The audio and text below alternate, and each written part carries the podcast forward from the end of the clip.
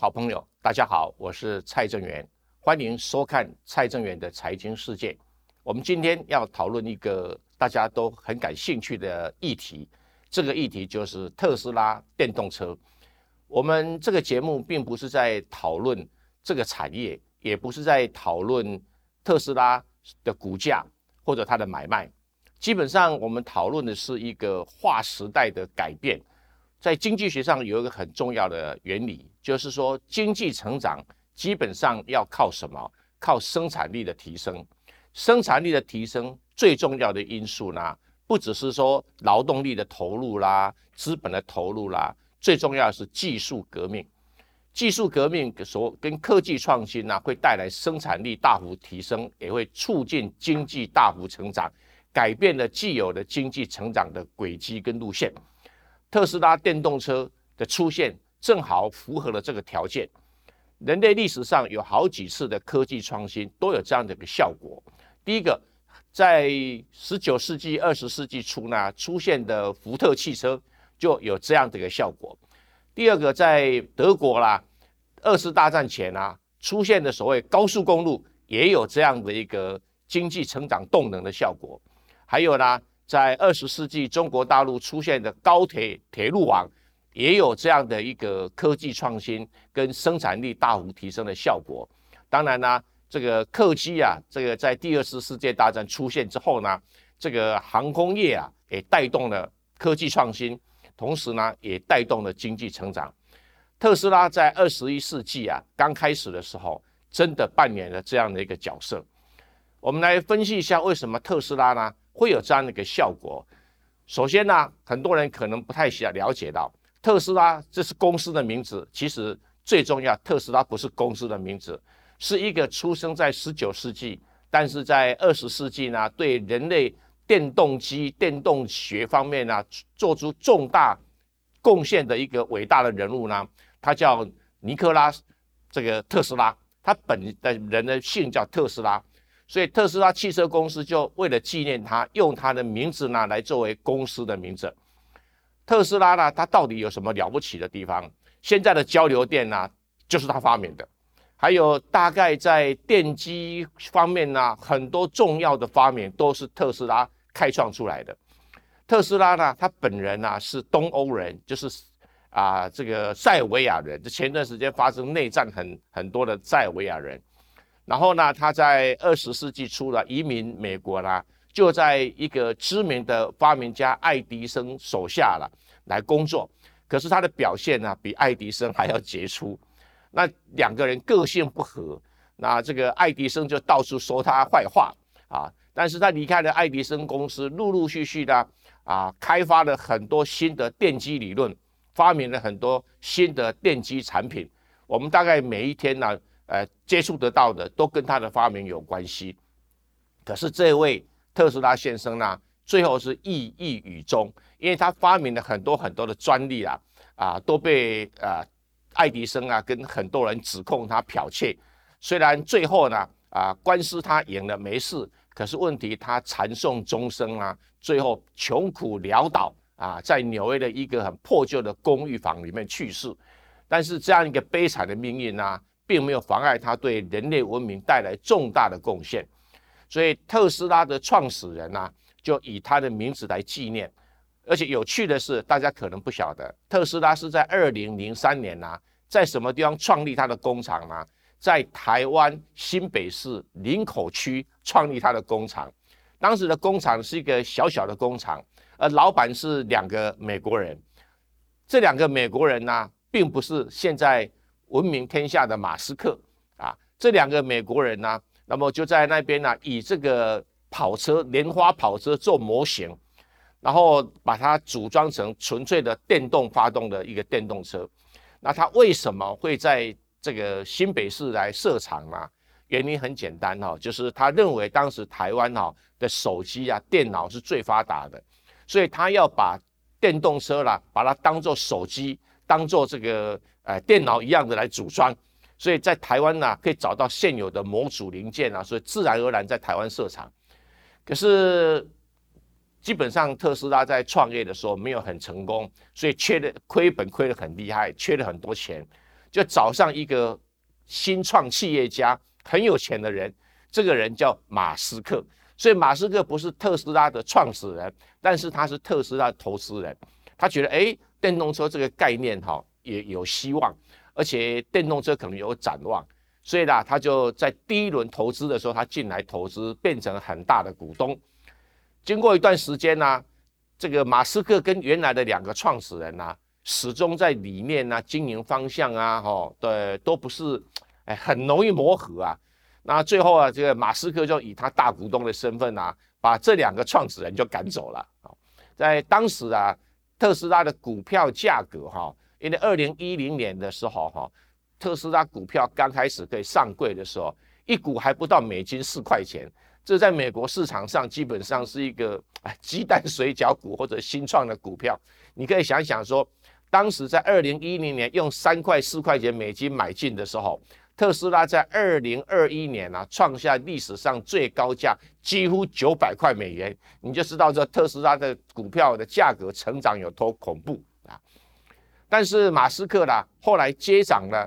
特斯拉公司的这个董事长啊，跟执行长啊，就把特斯拉公司搬回美国去，因为他认为啊，美国才是科技创新的重心，要用最新的科技啊来这个建造电动车，而不是用方便组装而已。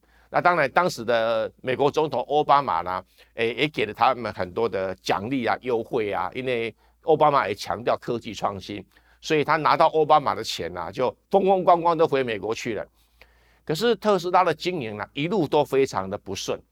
举个很简单的例子，到二零一八年的话，特斯拉的股票都还只是呃很平常了，在美国市场上呢，一股四五十块、六七十块了，不算是涨破一百块的起的起跳点啊，是在二零一八年到二零一九年这段时间。那为什么它突然间在二零一九年呢，股票价格可以像呃搭上了一个快速高速铁路一样的快速的成长呢？其中一个很重要的原因呢，就是它给人们看到了一个新的希望，一个新的曙光。这个新的希望跟新的曙光是什么呢？就是特斯拉在二零一八年在上海建立了一个超级工厂。那说超级工厂一点都不过分，因为过去在生产汽车的生产线呐，要用很多的人工，即使像美呃日本的丰田汽车，它要用机器人，那基本上也没有办法全自动化。但是呢，这个马斯克在中国大陆设的这个上海的超级工厂呢，给人们看到什么曙光？第一个，人们竟然看到了说生产汽车。竟然可以跟生产手机一样，换句话说，高度的模组化，高度的自动化，我非常流线的什么生产线，这个把汽车当做手机在生产，这简直是不可思议的一件事情。所以人们认为它会在生产量上面呢，像手机一样，一下子呢可以生产好多好多辆汽车，可以把这个电动车的成本压到最低。哎，果不其然啊！在马斯克还没有盖上海工厂之前，哦，这个一部特斯拉电动车的生产成本啊，哦，大概都在十万块美金左右。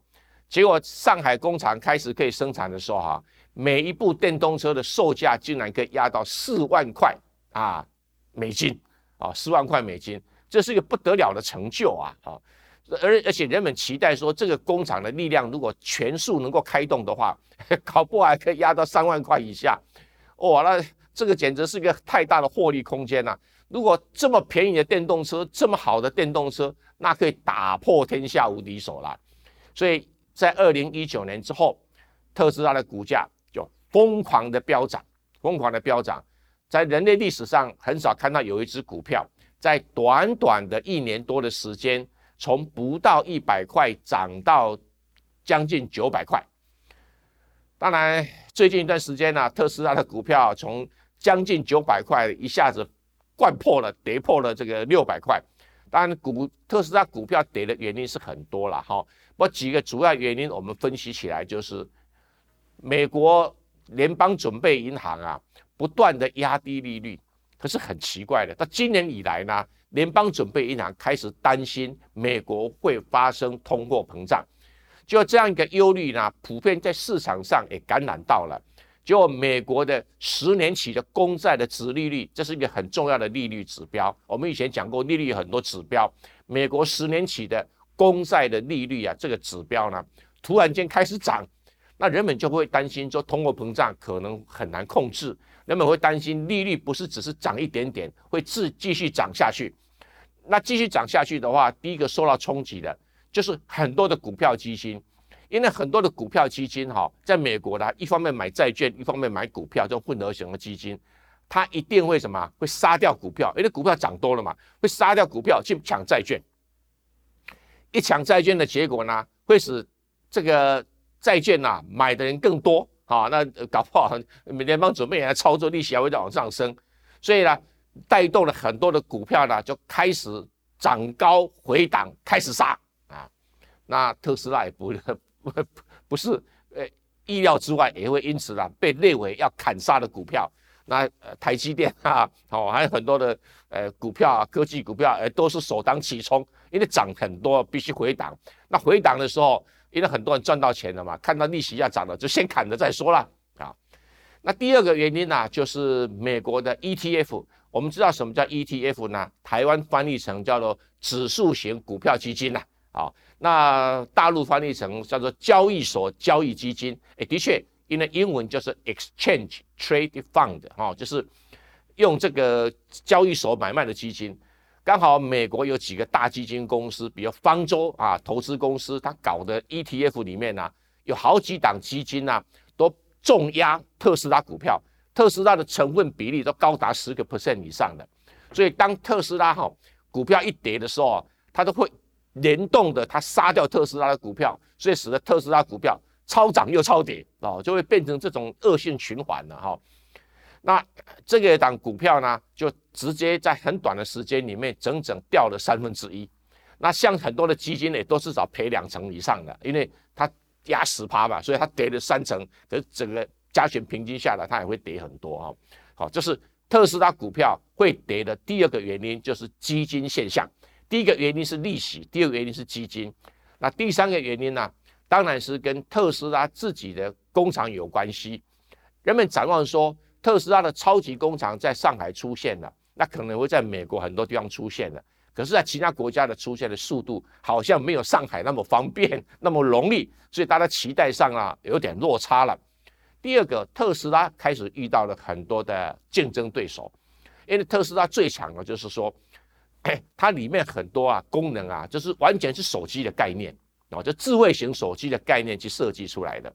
那这个东西呢，会做手机的全天下的人很多嘛啊，可是会做有汽车经验的人毕竟是不多。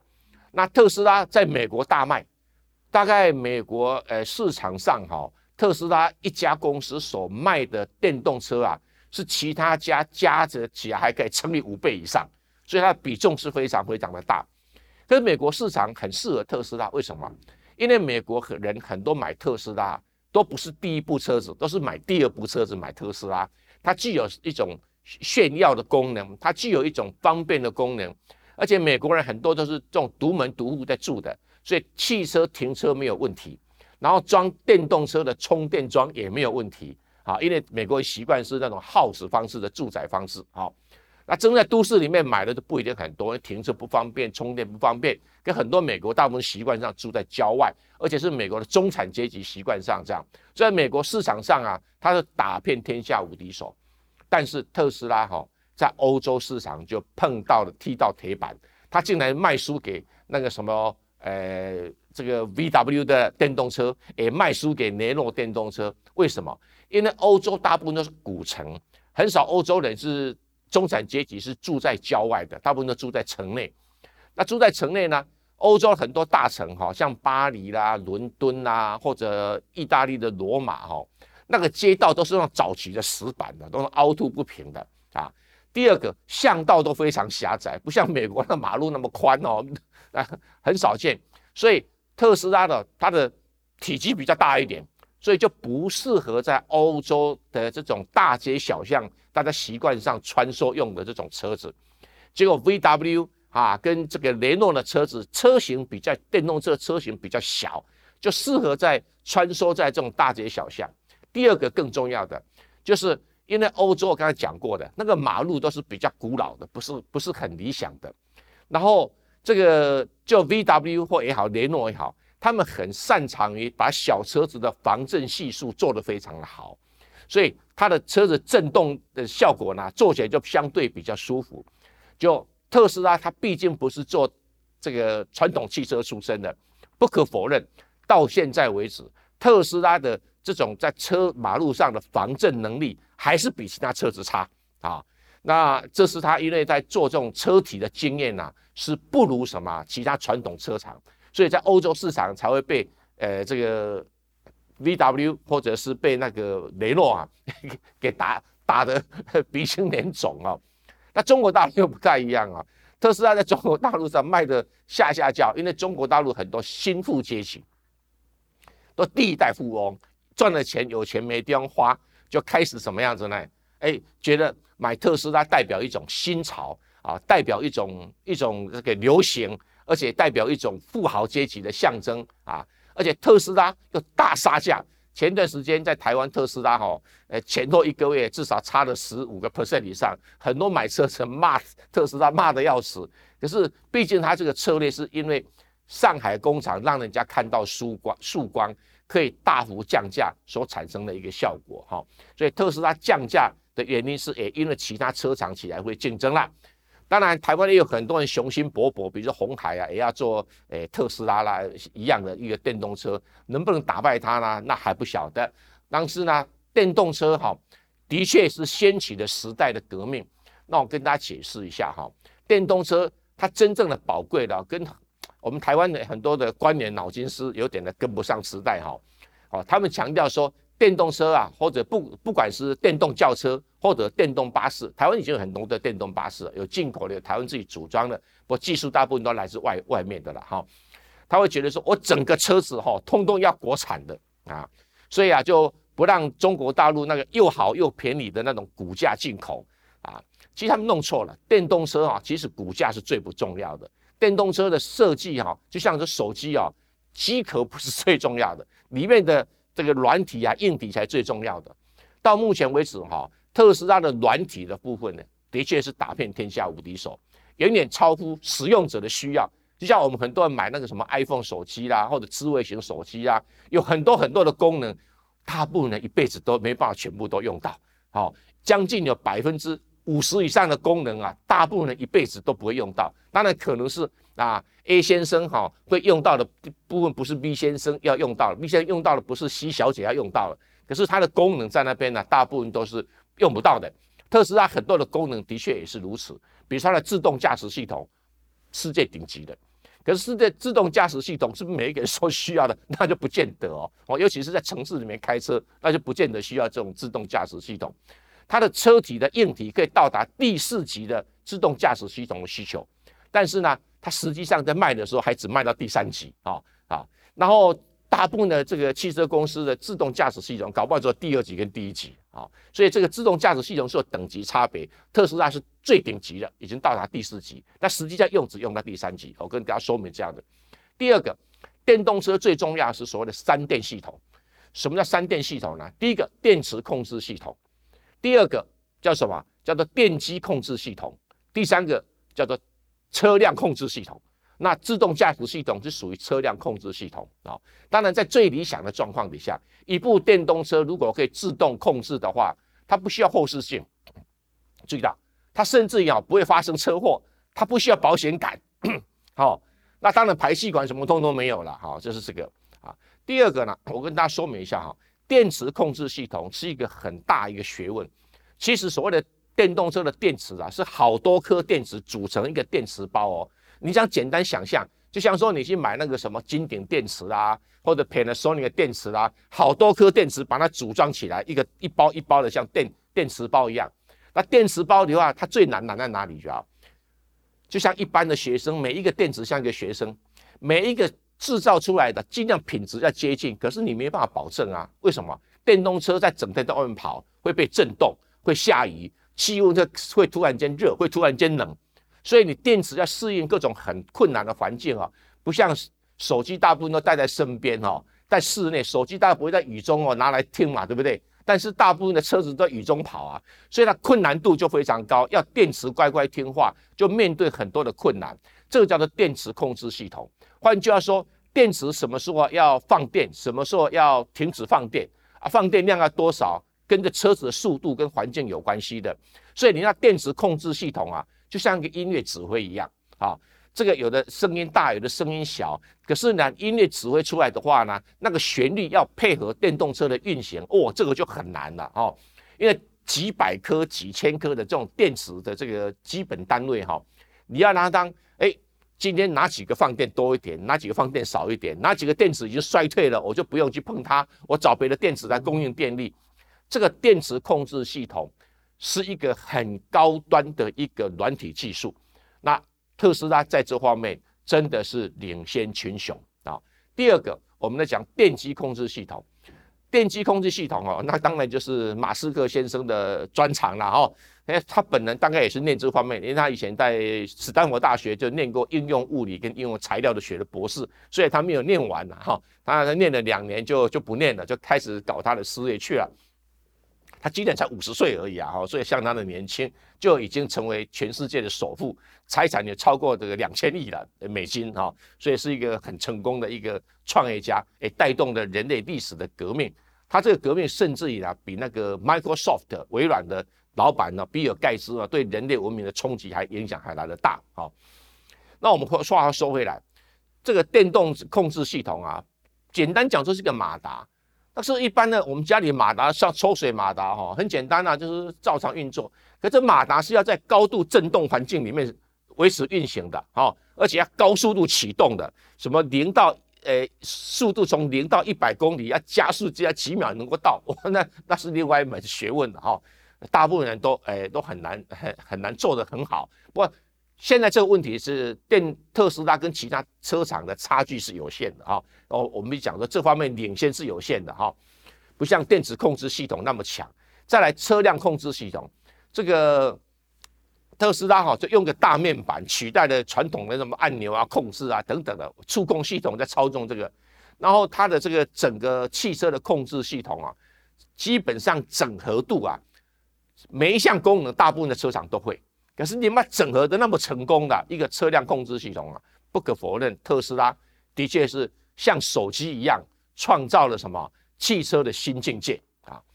那这整个能够这么成功呢？也原因是在上海工厂。那我们说一下，大陆是基本上哦，任何一个公司到大陆去设汽车公司哦，大陆政府是不许人家拥有独资的，他一定要你把这个股份呐，至少有诶，比如说四十九 percent 啊，要有大陆的的这个企业来拥有。你顶多只能拥有到五十一 percent 啊，但是大陆政府特别为特斯拉开绿灯，基本上救了特斯拉。为什么？特斯拉是万事皆备只欠东风，它什么？有技术、有能力、有研发等等，它缺一样东西，它缺钱，还有缺地啊。这个美国政府虽然补助它。但是比起大陆政府那大手笔的补助他哦，那个简直是不可同日而语。大陆上的政府给他地啊，给他一切的优惠哈，给他在大陆上卖车子，因为投资者一看，哇，只有你在大陆上 卖车子通行无阻啊，哎哎，很多的税负都减了，找不到这么好的条件，美国政府都给不了这么好的条件呢，那大陆政府统统给了。那你会问一个问题呀？那大陆政府为什么给他这么多呢？几乎没有要求他什么啊？啊，哎，给给贷款、给钱、给人、给地啊，无所不给啊！海关的通关都开放了，都完全配合他。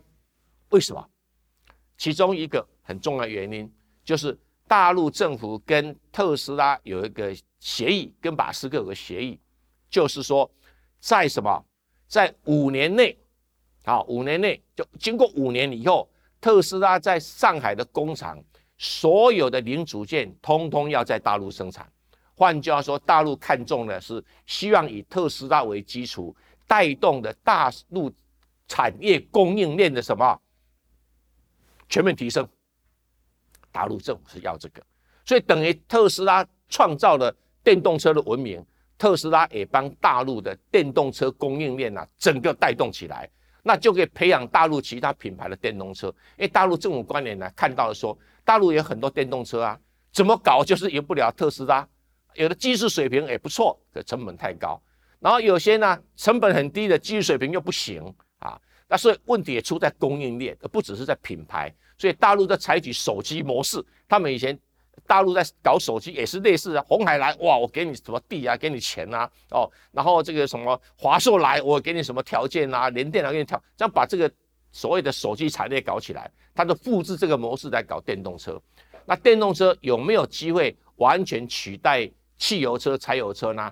当然不可能完全取代，但只会取代相当大的比例。所以我们可以看得出来，这个上海工厂对马斯克来讲是他股价飙涨的唯一的原因。第二个更重要的，也是这个工厂超级无人工厂也改变了大家对汽车生产的一个看法，把马斯克的所有的概念啊，要不然马斯克在二零一八年是很惨的。为什么很惨哦？因为马斯克就是这他这个人的优点很多啦，他有个很大的缺点就。就是 有时候嘴巴哈，呃，比较比较控制不住啊，哈，所以经常在推特上讲一些言论啊，就被美国证管会啊抓到把柄。二零一八年，他就美国被美国证管会指控证券诈欺。他说他自己在这个推特上讲说，他要找到一个沙地阿拉伯的主权基金，来把马斯克的股票全部私有化啊，由这个阿拉伯基金做主要的投资者，不再上市了。就引起这个马斯克的这个特斯拉股票大涨，然后一查结果说，你只跟沙特阿拉伯人见了一次面，你没有讲的那么具体，你就这样宣传，所以指控他证券诈欺，处罚是什么？把他从特斯拉董事长职位赶下来。所以注意到特斯拉董事长不是马斯克，现在还不是哦，他是执行长。所以，所以那个二零一八年他是好惨啊，没有想到二零一八年呢，中国大陆伸以援手。啊，让他盖了一个一个他想要的梦幻工厂，而且他真的把它盖出来了，而且用一年时间把它盖出来，而且盖出来还运行的很好啊，那运行的很好了，也把大陆很多电动车厂打趴在地上了哦，那更不要说其他的美国的电动车厂，所以这样一来的话，马斯克的股票就一飞冲天，从他的上海工厂一开工的时候就一直飙涨到了九百块。那现在已经跌到六百块以下了哈啊！不过有一个不认输的，刚才我讲的方舟投资的啊，重压这个投资在呃特斯拉身上的这个啊基金公司啊，这很有名，叫做女版巴菲特啊，这个叫伍德小姐啊，伍德小姐就不服气，她说特斯拉股票上看两千三百块美金，我这吓死人的一个金额了，会不会有这种梦幻价格？不知道啊，但是特斯拉股票真的要盘整一段时间了。那诶，希望这个马斯克先生除了搞他的火箭之外，哈，这个也能够把这个电动车啦，呃，在人类的技术革新上面呢，更带上一层楼，让我们有一个更环保的世界。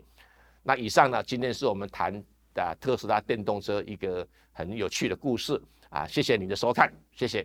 那请继续啊，随时哈，那来收看蔡正元的财经世界，谢谢。